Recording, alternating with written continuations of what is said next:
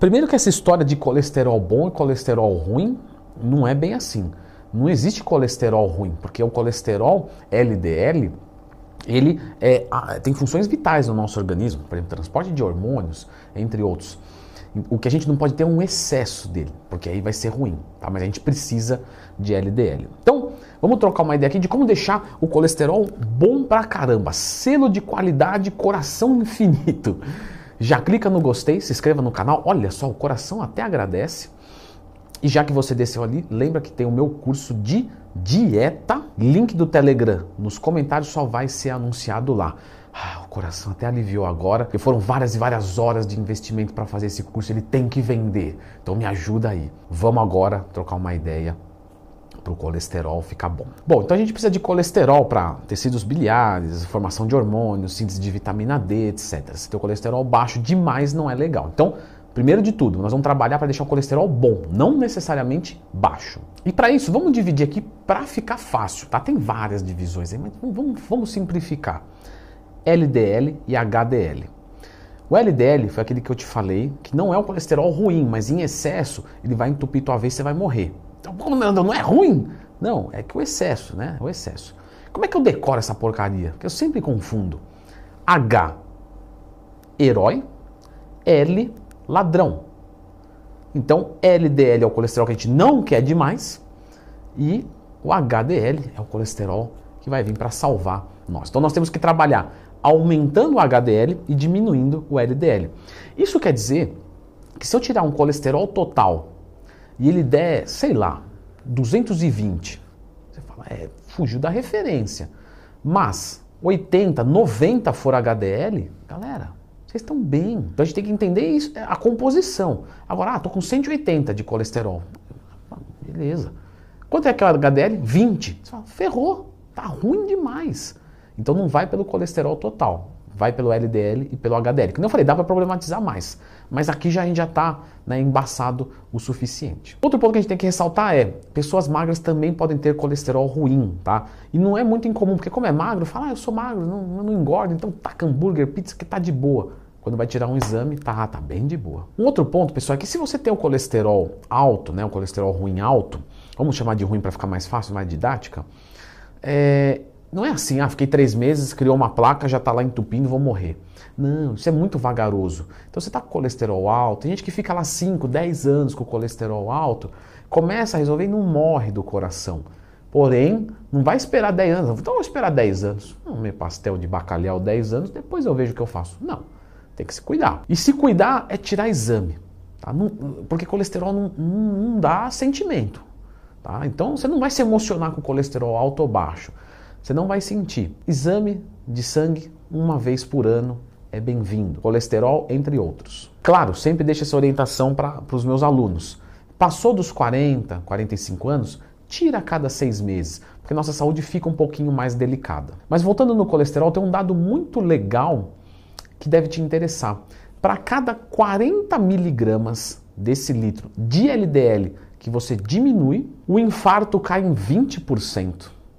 De novo, então vou zerar o meu LDL. Não, aí você vai ter problema, tá? Mas você está com colesterol alto e você diminuiu 40 miligramas desse litro, você diminui 20% do teu coração falecer precocemente. Bom, agora que eu já te enrolei o suficiente, teve uma vez eu vi um comentário aqui, o cara escreveu: esse Leandrão é bom de enrolar. Ingrato, ingrato. Eu estou aqui explicando. O ômega 3 é uma gordura animal, certo? Que é animal que é bom pra caramba. Então, você aumentando essa ingestão de ômega 3, você consegue aumentar o seu HDL, diminuir o LDL, principalmente aumentar o HDL, que é muito mais difícil aumentar o HDL do que diminuir o LDL. Então, o ômega 3 normalmente a gente usa de 3 a 5 gramas por dia. E lembrando que você não precisa suplementar. Se for suplementar, tem que ser do oficial fármaco, senão não vai funcionar. Mas se você não quiser suplementar, você pode comer peixe gordo. Leandro, qual que é o peixe gordo? É o peixe que é colorido. O salmão não tem cor? Tem. O atum não tem cor? Tem.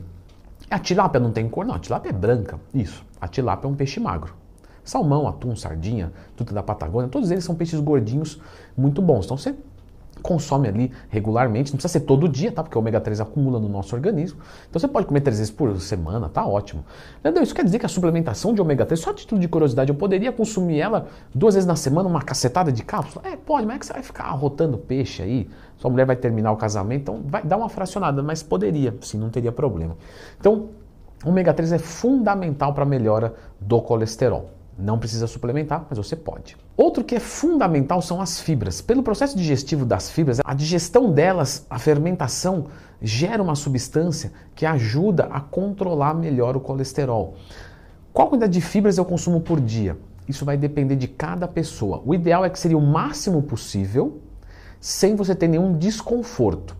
Então, por exemplo, coloquei lá 50 gramas de fibra por dia e senti diarreia eu tenho que abaixar, não tem como. Depois eu posso até tentar subir, porque realmente o corpo adapta com o consumo de fibras, tá? Mas estou consumindo 30 gramas e estou tranquilo. Tenta aumentar para 40, até que você descubra um momento que as suas fezes fiquem boas, né? Fiquem boas assim, de você não ter diarreia, não vai experimentar, né? Pelo amor de Deus. E que você também não sinta é, gases, desconforto, cólica, nada do tipo. Então, tenta trabalhar com o máximo de fibras possíveis. Uma dica para você aumentar a quantidade de fibras, sem às vezes colocar muita caloria para dentro e tal, é você usar a psyllium, tá? Psyllium é show de bola, o farelo de trigo é muito bom, que são compostos de fibras ali quase, tá? Quase, principalmente a psyllium, quase que isoladamente. Então você vai adicionando, sempre fracionando durante o seu dia e sempre tomando água junto, porque senão ela pode ressecar as tuas fezes. Um outro ponto é você ficar magro, porque se você tem gordura no seu corpo inteiro, então você vai ter também gordura dentro é, é, da, da, da corrente sanguínea em níveis altos.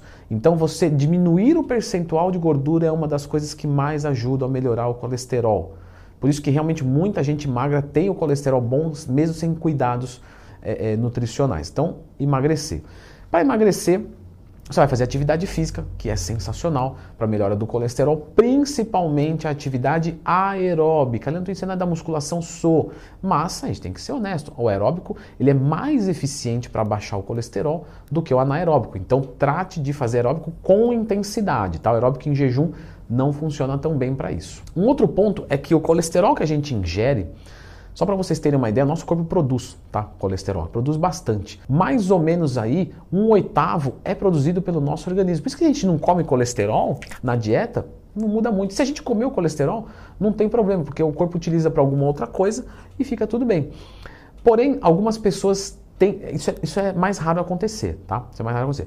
Mas quando a pessoa está com colesterol alto, a gente evita os ovos inteiros. Porque realmente parece que a ingestão do colesterol para algumas pessoas é uma loteria, é, mas né, como via de regra, a gente tira, porque para algumas pessoas pode interferenciar negativamente. Então, cortar os ovos, tá? Sim, é, tem aquele lá, ovo não aumenta colesterol, é uma coisa genérica, o que é verdade, mas dá uma procurada depois mais aprofundado, vai estudar mais aprofundado, vocês vão entender o porquê. Bem como gordura saturada. Gordura saturada não é que ela vai te matar, Tá? É, a gente pode consumir um pouco de gordura saturada, 20, 30%, em quem está saudável, em quem está bem. Quem está com colesterol ruim, sim, é melhor evitar o máximo possível. Isso envolve também o óleo de coco. Um outro ponto são cortar os hormônios, né? Se você está usando esteroide anabolizante, saiba que isso vai piorar o teu colesterol. Então, ah, vou usar um estanazolol, um oxandrolona, alguma coisa assim, vai dar BO. Já tem de cara com HDL 8, 6, pelo amor de Deus.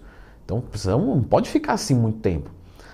Corta os hormônios, entra numa dose fisiológica, faz TPC, não sei. Resolve. Não, mas aí eu vou me entupir de manipulados. Só funciona se for da Oficial Pharma, já falei. Vou tomar um Vasguard, que é um nutracêutico fantástico. É caro para burro, mas é um nutracêutico que abaixa legal o colesterol, tá? Vasguard, Vas com Z. E por último, entra numa coisa aqui que fica até incongruente é, com saúde e que é o consumo do vinho, tá? O vinho realmente aumenta o HDL. Lembro de uma aluna minha, Paula, um abraço se estiver assistindo esse vídeo, Paula, muito bacana trabalhar com ela, pessoa do bem, gente boa.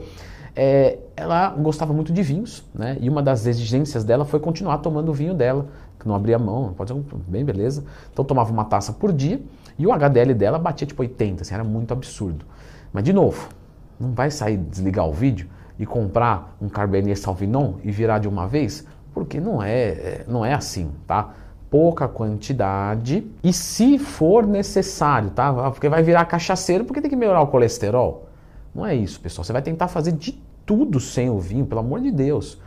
Agora, se estiver no nível desesperado, colocar o vinho temporariamente, é, realmente tem um impacto positivo.